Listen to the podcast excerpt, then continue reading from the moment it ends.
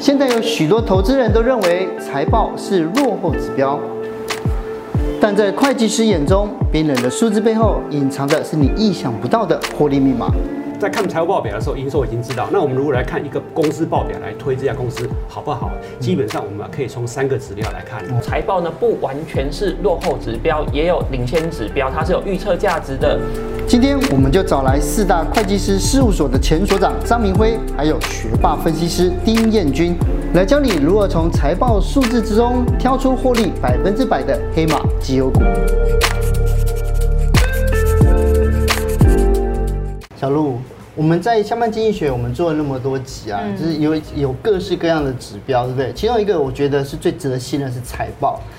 对，但财报感觉好难哦，啊、一个表列下那么多数字，那么多栏呢。嗯，啊，你有没有认真的学过？所长记得有一次好好来教过我们一次，我大概的方向有了，是但是现在股票迷失了，对，又迷失了股海 当中，好难哦，郭所长。因为我你看看到啊，说目前啊，你看从今年的三月到现在，嗯、其实呢，开户的人数破了新高，而且呢，做当冲的人到高达百分之三十六点四，这很高，将近四成呢，非常高。对。所以很多人讲说看财报有什么用？我们做当冲就好了，今天进明天出，对不对？那这样子的话，到底我们看财报有什么用用处吗？其实哦，呃，我觉得财报哈，它有两个用途哈。哦，一般人都认为说财报是一个是一个比较慢的指标哈，就看消息面就好了。对呀。但是其实哦，会用的人啊，财报可以是一个先行指标。诶，比如说这个有些公司，我们这个要买的时候呢，会不会会不会？中到地雷，对呀、啊。比如说康友的 case 啊，对。那康友这个有最近有人在问我了，那康友的 case 是这样看的哦，这个康友啊一直保有五十几亿的现金，嗯，那也跟银行借了十五六亿的借款，对。那通常哦，你有那么多钱的话，你会再跟银行借款吗？通常个人不会，对啊。但是如果是企业的话，偶尔会，偶尔会。为什么企业偶尔会？因为有时候企业哈，这个为了要跟银行建立一个信用的一个关系，对啊，那有时候比如说要买设备，要开个 LC，所以难免就会有借款的行为，对啊。但是呢，我有这么多的钱的话，通常来讲哈，一个银行业啊，这个如果我有这么多的钱的话呢，那我还借这么多钱的话，第一个，除非我这个财务长很厉害，我能够去赚到利差。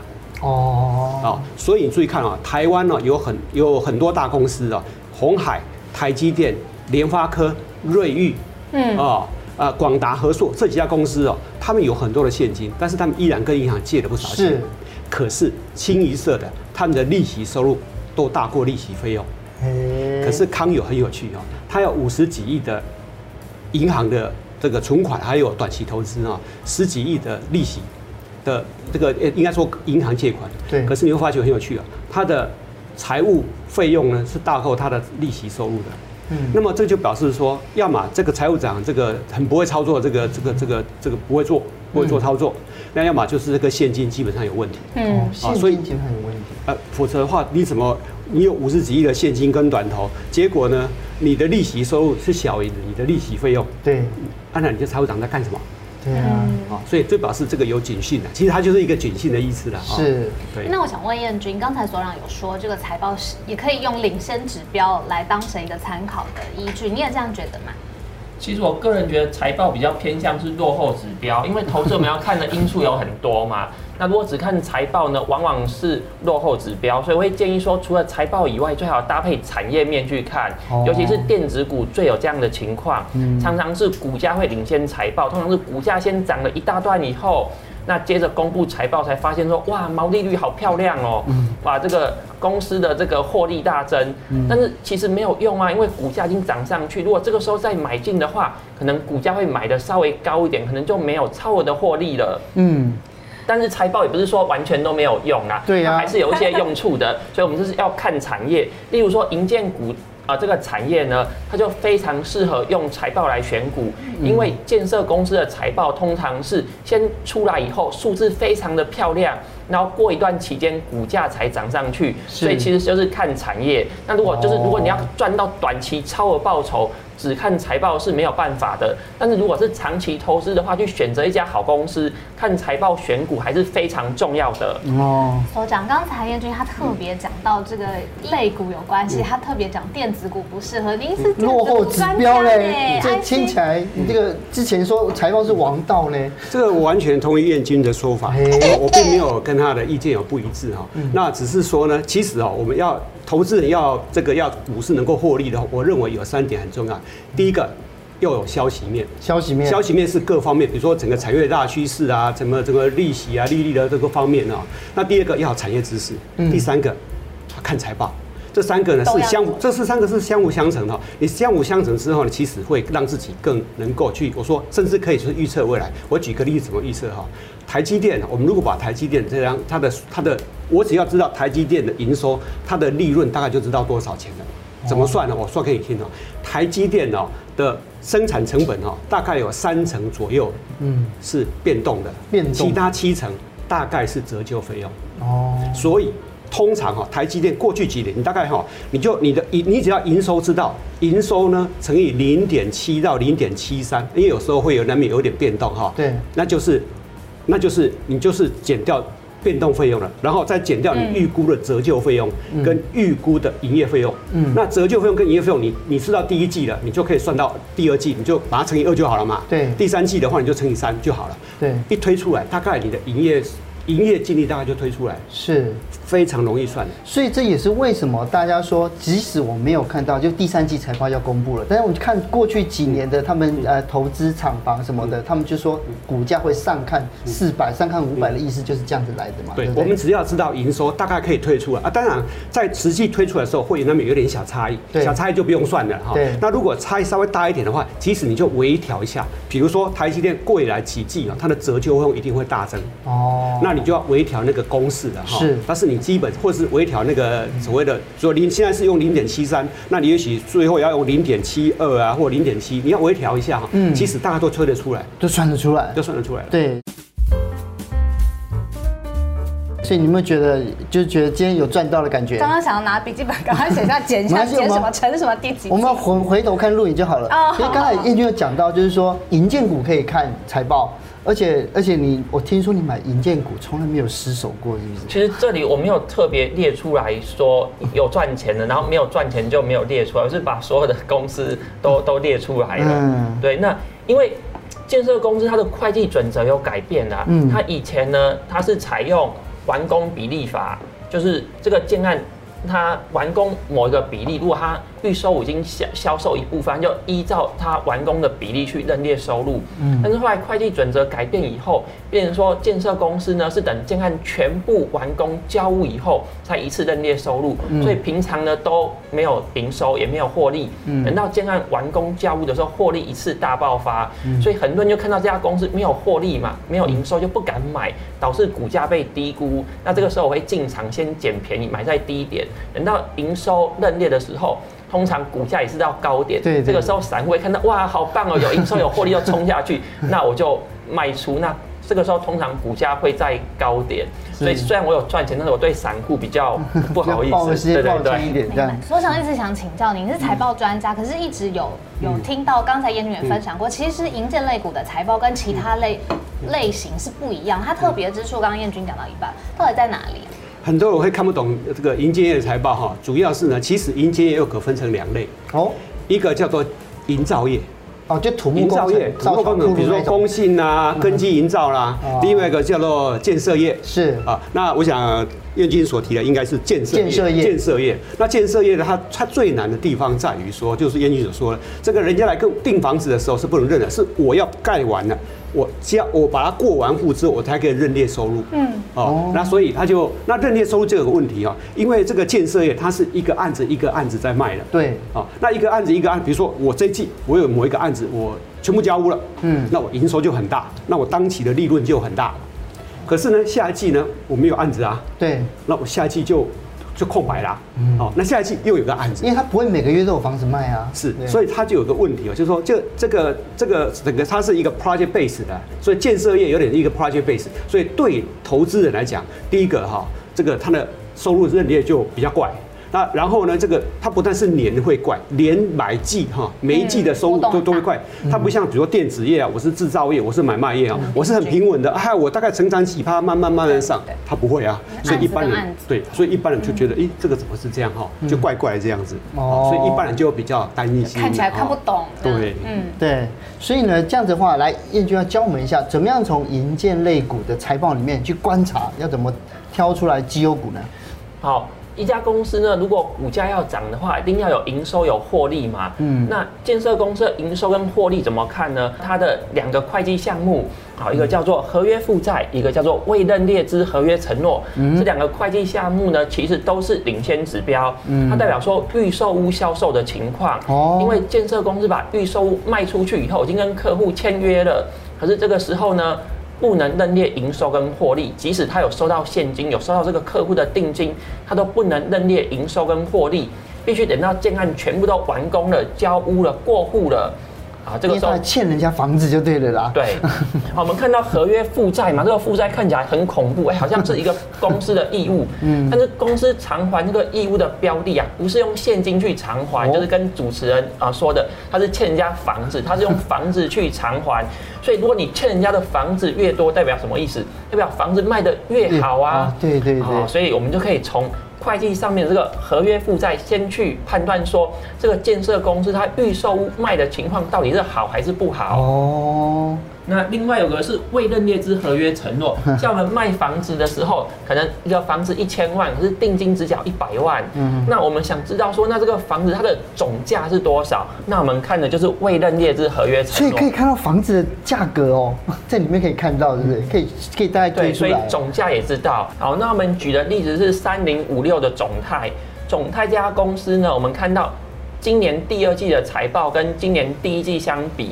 我们建案的合约负债呢，金额是上升的。嗯、那这里我特别用建案的合约负债，是因为有一些公司呢，它除了建呃有这个建设部门以外，它有自己的营造部门。那刚才所长有说过，建设公司跟啊营造公司呢，它的经营模式是不太一样的啊。所以我们在看合约负债，我们就看建案的合约负债是预售屋销售的情况。像总泰呢，今年的第二季跟第一季比。合约负债的金额是上升的，代表说跟客户预收的现金啊是增加的。那另外未认列之合约承诺卖卖出去房子的总价总金额呢也是上升的，所以这样的指标就是正向的，代表说这个建设公司呢它的预收卖得很好，嗯，卖出去的金额呢是越卖越多。嗯，那除了营收之外，这个银证股的财报还有什么样特殊的地方要注意吗？除了要看获利性指标以外，另外有个安全性的指标，主要是看滞销率。滞销率，滞销率就是建设公司的房子到底卖不卖得出去。我们建设公司的存货呢，它有分在建房地，就是啊盖到一半，那还有待建房地，是这个房子是是树地，还没有开始有建筑物。那另外有个是待售房地，是已经盖好了。那待售房地看到名字好像觉得说很不错嘛。等待出售的房屋跟土地，一旦这个房子卖出去，就可以变成建设公司的营收跟获利。但是我们换个角度来看，为什么一家建设公司账上会有这么多的待售房地，还在建设公司的资产负债表上，代表房子还没卖出去，所以这是一个警讯。为什么盖好了卖不出去啊？这个是滞销率。所以我们在评估的话，我们要评估说这个建设公司它的滞销率到底是高还是低？那房子到底有没有卖出去？我很好奇，像你刚刚教我们这几招，如果我们大概看懂了银建股的财报之后，要怎么判断那个股价的高低点的问题？因为之前好像有听说银建股不太适合看本益比，是只要是景气循环股呢，都不适合用本益比来评价。而建设公司呢，最适合用股价净值比来评价。如果说这样子啊，它这个呃净值比要多少？你认为这才是好的？因为这边是一点二八嘛。好，原则上呢，股价净值比是低于一比较好，低于一比较好。股价呢是比净值来的低的。嗯。但是股价净值比是目前的股价净值比嘛？如果建设公司它有推出很多的建案。未来的建案如果都完销都卖出去，就会有获利。那如果目前的每股净值再加上未来的获利，把它全部加起来的话，如果有比目前的股价来的高，代表说目前的股价还是被低估的，这个时候买进就有比较多赚钱的机会。可是呢，另外一个刚刚我们讲到营建股嘛，第二个就是爱惜产业。嗯，对爱惜产业其实那个要一定要请所长教我们到底要怎么样观察。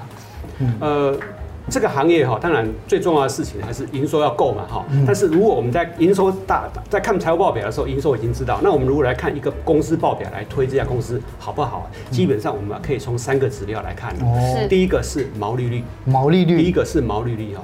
通常 IC 设计，除非是比较呃比较 market niche 的，比如说比如说是那个联友啊。这种是大概三四趴的毛利，否则一般正常的大概都可以到四成的毛利率。那如果比如说 Qualcomm 到六成了，啊，到到六成多的毛利率哈，那所以通常来讲，为什么这个 IC 设计它毛利率要最好在四成以上？因为 IC 设计最大的成本是在。研发费用，研发费用其实说穿了就是请了一堆人这边设计新的 IC 啦。嗯，所以因为它的毛利一定要够高，才能够 cover 掉它的研发费用。哦，它的这这些费用很高啊。所以第一个 IC 设计的第一个就是毛利率。嗯，那第二个呢，当然就是研发费用。研发费用。那研发费用的话，怎么看呢？研发费用不可以掉。一掉的话就是灾难哦，因为就表示我放弃未来了嘛。是，我放弃未来，那这样这样就很危险了。所以，比如说你来看哈，像联发科，联发科一年至少投五百亿在研发费用上面，所以人家是扎扎实实的在在在投，而且每一年都调高这样。对对，每一年的研发费用越来越高，越来越高。所以这是第二个。嗯，那第三个你要看什么？IC 设计你要看它的存货天数，存货天数，存货周转天数，这个很重要。为什么？你想想看哦，如果我把我的这个我 IC，我请这个晶圆代工厂帮我生产出来的时候，我要把它卖掉嘛？对。那我当然越早卖掉越好。那如果我囤在账上不卖的话，那当然是不好，表示你表示怎么样？你可能卖不掉。那卖不掉的话，你可能甚至要降价卖。总之都是不好的。对。所以这个存货的天数就变得非常重要。嗯。它甚至有两个意思哦，比如说哈，我喜欢去做一件事哦，我喜欢把台湾的三大 IC 设计公司，这个联发科、瑞昱、联咏，那美国的 NVIDIA。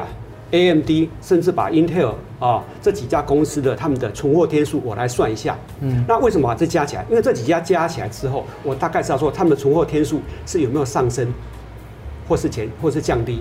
有上升的话，就表示电子业这个产业大概嗯嗯有点危险，现在就危险，有点危险啊。那如果没有的话，那嗯那未来应该是不错的啊。当然如果没有的话，只是个别公司存货拉高的话，那当然就。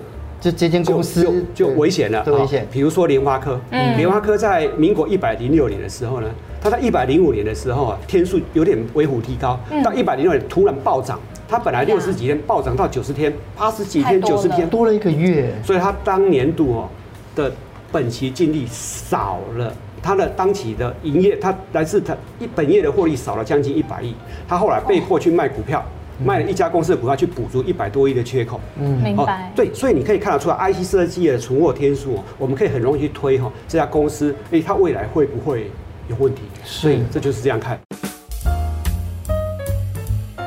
那所长，现在就是大盘股市这么不稳定，你怎么看接下来 IC 产业会怎么发展？因为是 Q 四，对不对？对。IC 设计业，我认为 Q 四问题不大。为什么问题不大？第一个哈。不管是五 G，不管是这个 notebook，因为五 G 是一个的的的的趋的趋趋势，它是一个时代趋势，它就在做。那 notebook 这一块呢？现在卖到缺货，卖到什么缺货？现在比如说 notebook 里面的的 MOSFET，MOSFET 因为这个它的加工层次很低啊，嗯啊，然后也不好，晶圆代工厂根本不太想做，所以你发觉 MOSFET 缺货缺的不得了。可是 MOSFET 我一缺货的话，我 notebook 也出不来，嗯，哦，这是告诉你现在怎么样？现在整个 IC 这个设计其实是蛮好的，嗯，哦，现在看起来未来没有问题，趋势是往上，趋势是往上，而且怎么样？其实美国对。对联对这个对所谓的华为，甚至过来对中兴的一些一些制裁的措施，其实也会间接的影响到 IC 设计业。台湾的 IC 也也会间接受到影响。那这个影响是往正面发展，不是往负面的。好，所以我们可以基本上可以用这个角度来看哈。是看好的，是看好。另外呢，当然记住我刚才讲的一个观念了，就是说我们永远要去想说未来会不会有可能有有什么不好的地方。所以。要是我是一个 IC 设计投资者的话，我会每一季都去算一下呢，这个整个 IC 设计的存货天数有没有怪怪的？是有怪的话，我们就要小心了。啊，如果没怪的话，嗯嗯，马炮跑，马照走，马照跑啊，马照跳，继续就继续这样下去哈。在第三个，我们来看一下，就是金融股，我们要请这燕君来跟我们讲一下，就是其实我们我们过去的几个月的财报已经出来了，就我们发现，哎，前三名。它的表现好像不是很好，因为这前三名其实都有寿险的因素哦。因为金控旗下有银行、证券跟保险，那这三家是寿险的比重占的比较多的哦，所以呢，它的股价表现会比较不好。那为什么寿险股最近股价表现比较弱呢？好，原因是又是因为会计的公报啦，原来也是会计公报的关系。对，IFRS 第十七号公报。IFRS 的精神在于公允价值评价。那 IFRS 十七号公报呢，就是要求说保险公司的负债也要用公允价值来评价。嗯，保险公司呢，由于之前卖的一些保单，那是这种储储蓄型的，那如果利率是固定的话，现在利率又在更低了。大家原本以为说，二零零八年发生金融海啸，利率已经够低了嘛，结果呢，之后又一路降息，现在。遇到疫情又在降息，所以保险公司会有利差损，就是之前答应承诺保护说要给他一定的利率，但是现在利率太低了，嗯，所以保险公司靠资产方他去投资赚到的钱，可能没有那么多钱来支付这个当初承诺的利率的保费。嗯嗯，所长，那个之前我们讲到银建股，大家都说有点看不懂，好像寿险业大家的财报也有一点看不懂，要怎么看？有什么 paper 啊？呃，寿险业基本上，燕军刚才讲一个观念是，其实寿险业燕军讲的没有错，就寿险业现阶段投资人呢，还是要先保守一下，嗯，保守看待。为什么？燕军他要讲一个观念，就是说，因为利差损的问题，这个到二零二五年才会整个才会反映出来。二零二五年哦。那为什么到二零二五年，甚至现在说到一说到二零二六年呢？那为什么会这样？因为现在如果一反映出来的话，可能很多保险公司甚至要增资啦。那到底要增资多少？因为保险局啊，还有这个他们的这个保险公司，他也没有测算给大家看。嗯。那因为这是保密的，所以没有人知道。嗯。那既然一件事情没有人知道，那当然我们就不知道怎么猜啦。嗯。那所以我们就要保守一点。哦。那所以保险公司啊，它其实它的第就第一个问题就是利差损的第一个问题啊。那第二个呢，你会发觉台币最近在涨。对。那保险公司有七成的。的资金是汇到海外去投资海外的，嗯嗯、那这一块的这个这一块的所谓的的汇税损失，其实啊，它可能是表面出来的，或者是潜潜在资产里面的汇兑损失会蛮大的。嗯，所以就是这一块来讲，的确保险公司目前为什么就是说大家不看好，嗯、然后你会发觉哎，获利不是很好吗？啊，为什么不涨？嗯、啊，主要就是因为大家在反映一个未来的获利可能会不好，是啊，所以它不会涨。那现在会涨的主要是什么？涨最好的就是证券股，嗯，元大。元大金控是典型的，是它是以以证券为主啊，对，所以元大涨最好啊。可是元大最近又有一又有一档那个基金下下市了，对不对？那股下市是投资人士啊，他还是赚还是还是赚钱就对了哦。那如果是这样子的话，所长有没有建议？如果说我们要挑金融股，应该怎么挑呢？在挑金融股的话，我是刚才有提到说，第一个哈首选哈就是证券股，嗯、那第二个呢是银行股哦。嗯、那银行股如果要挑的话呢，呃，我会 prefer。民营，比如说玉山，哦，啊，比如说玉山啊，玉山是一个很好的一个民营股的一个一个一个的标的哈。是。那为什么它是很好？因为通常民营啊，几个中国信托也不错，但是它有寿险，嗯，它有寿险啊。那为什么他们会不错？因为通常啊，他们是在手续费收入上都。占比都很高，是。那通常民营民营企业，它会比如比如说理财中心啊，什么财务管理中心啊，嗯、什么 VIP 啊，你今天他对你很好，他其实就是介绍你很多产品啊，告诉怎么做，所以他们的手续费收入的占比会很高。哦。比如说中国信托，还有玉山，他们的手续费收入都占超过三成，就营业净收入里面三成超过，这么来自手续费收入，嗯，来自收入。那玉山金呢，又有三十几趴是来自于呢。就是所谓的投资买卖买卖股票跟买卖买卖债券，主要是债券的哈。嗯、那玉山是比较于这个。其实就是你可以说它艺高人胆大，也可以说它里面其实它的风险管控我是觉得不错，嗯，没有亏什么大钱啊，所以我觉得他们是做的不错的。民营银行有这个特质啊，是，所以这就可以好好来观察一下。来，谢谢，今天每次跟所长聊天都学很多这样。对，所长第二本书。对，谢谢，来也谢谢认识新朋友，谢谢你。